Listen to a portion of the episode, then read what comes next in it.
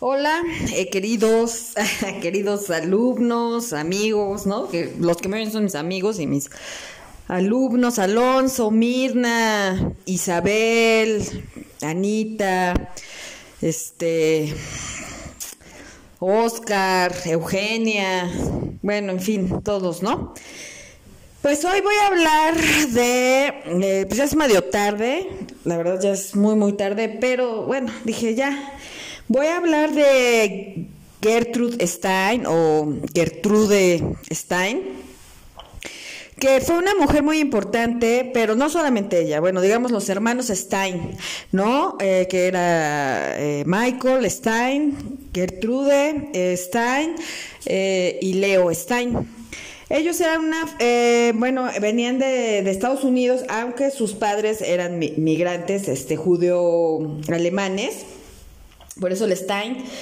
Y ellos vivían en Estados Unidos, eran eh, de clase alta, eh, bilingües, hablaban bueno inglés, alemán y seguramente yiddish.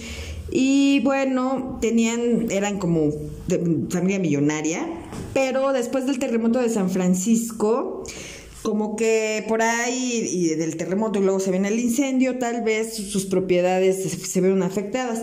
Cuando mueren los padres, eh, Michael, que es el mayor, se hace cargo y, y bueno, él es el primero que empieza a coleccionar arte, eh, arte francés, porque, bueno, eh, se lleva unos matiz y, Gertrude B, ¿no? Que este tipo, este tipo de arte.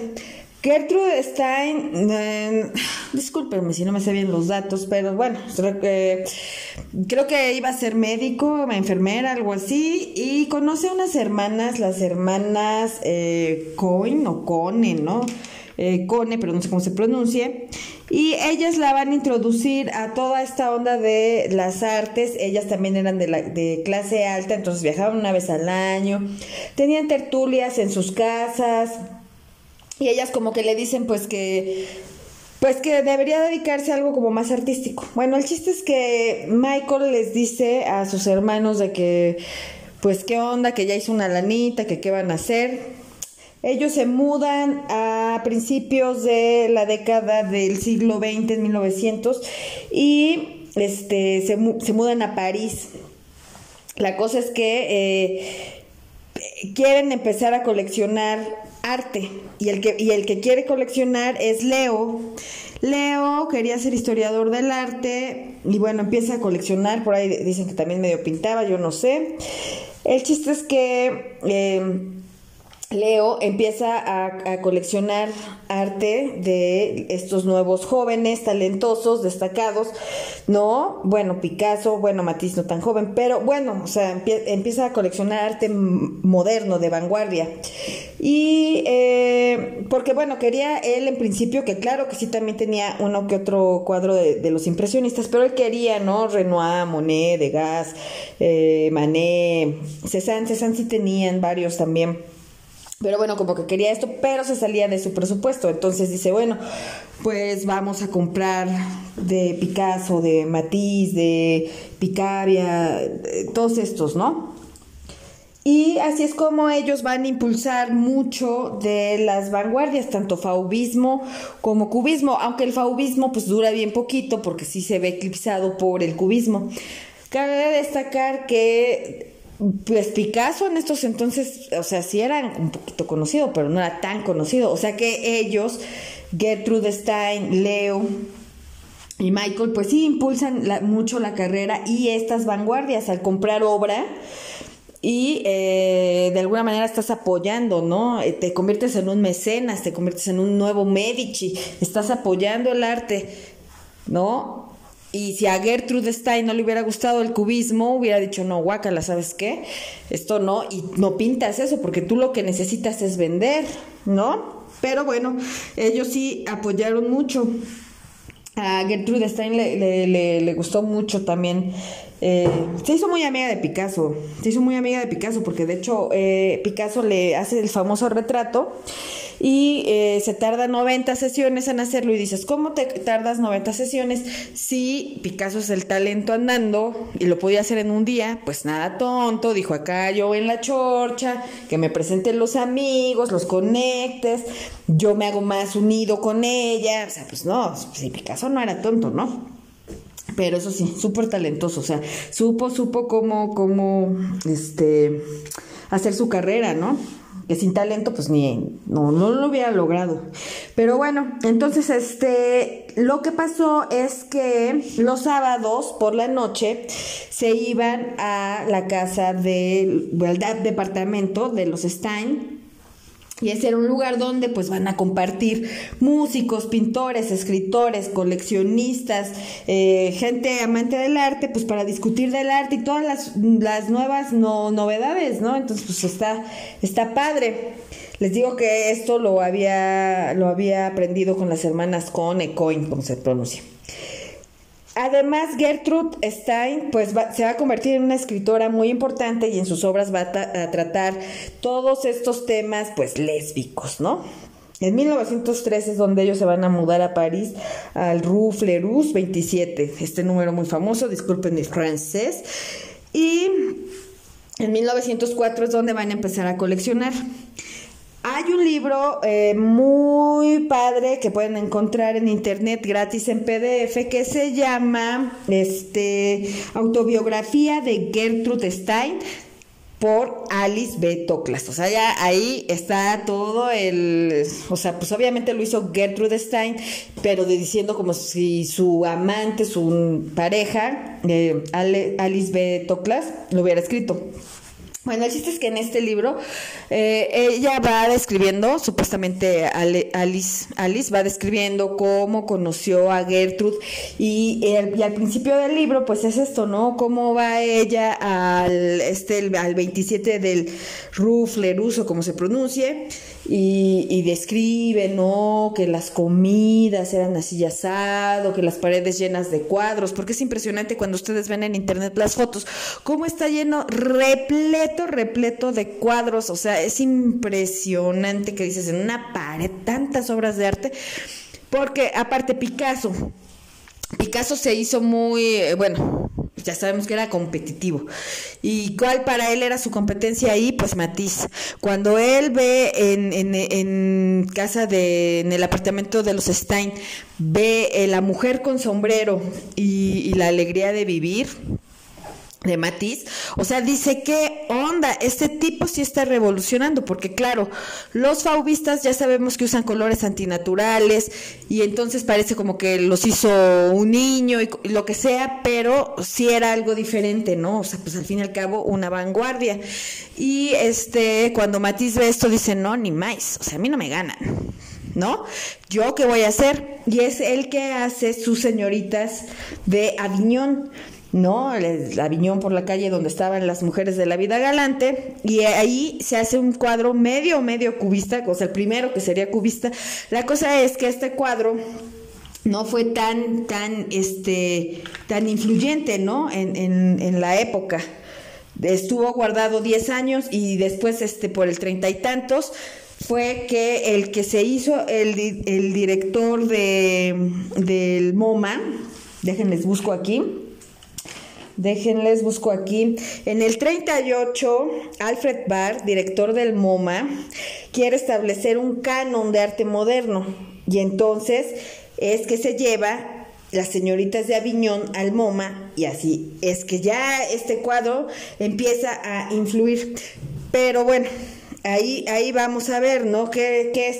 Pues que no hay un realismo, los cuerpos son planos, los rostros parecen máscaras tribales, o sea, es la obra inicial del, cubismo, aunque no, no influyó así tanto. Por ejemplo, cuando las obras de Matisse, este sí, sí, ay, la gente se quedó, ay, ¿qué onda, no? O sea, ¿por qué, por qué la cara tiene una línea verde en medio del rostro? ¿Qué onda? Bueno, pues está simulando un, una sombra, ¿no? Algo así. Entonces, em, además, bueno, también pues, eh, el otro cuadro que fue muy importante de los faubistas, que es ese de la alegría de la vida o la alegría de vivir, que fue entre 1905 y 1906, pues es el mito de Arcadia, ¿no? Esa región imaginaria, feliz, con pastores que están danzando, tocando, están enamorados, figuras desnudas y todas estas formas sensuales, muy, mucha curva, colores antinaturales, contorno marcado, sin volumen.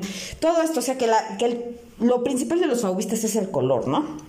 Son esquemáticos. Entonces, al ser esquemático, también influye mucho en el cubismo.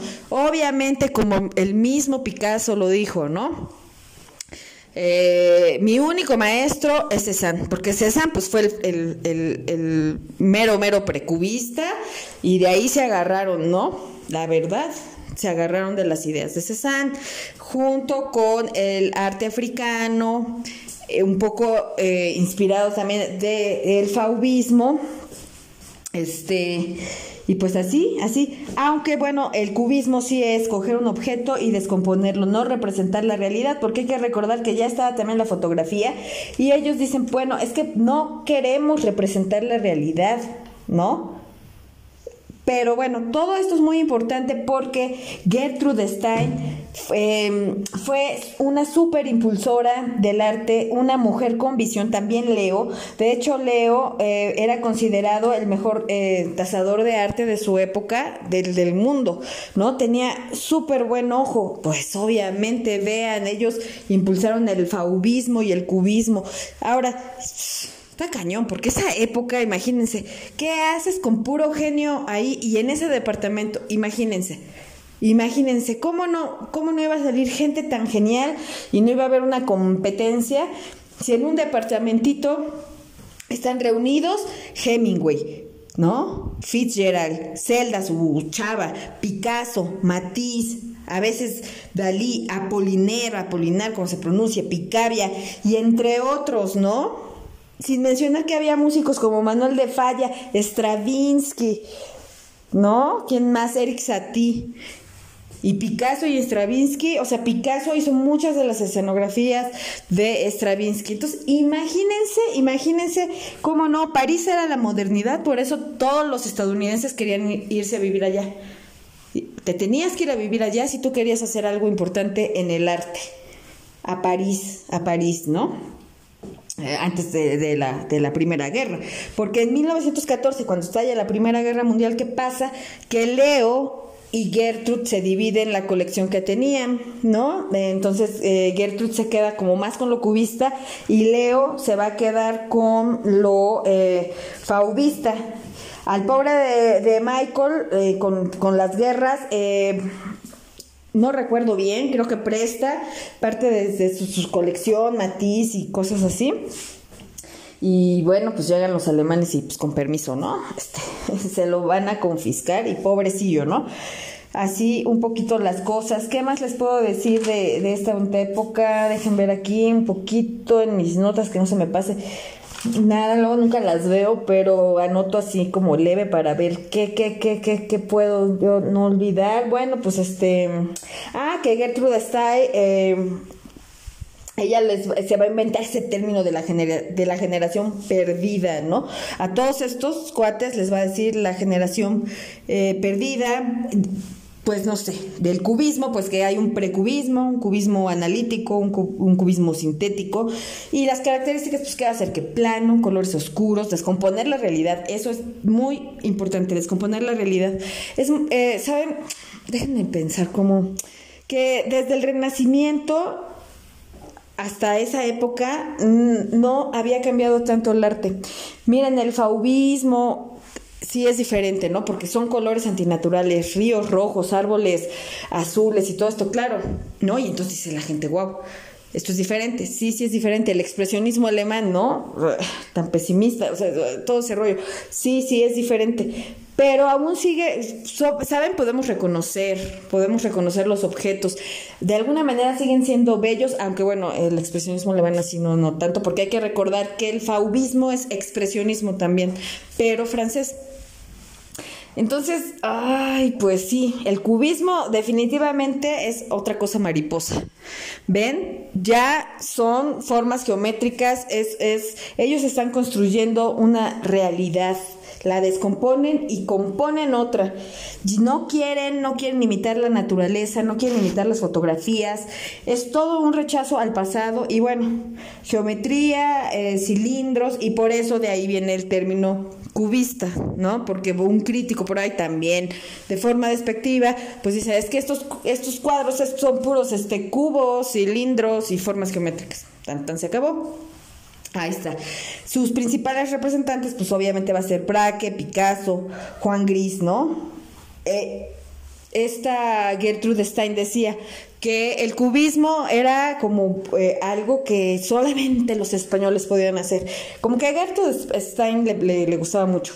También Apolinar, Apolinar defendía muchísimo el cubismo.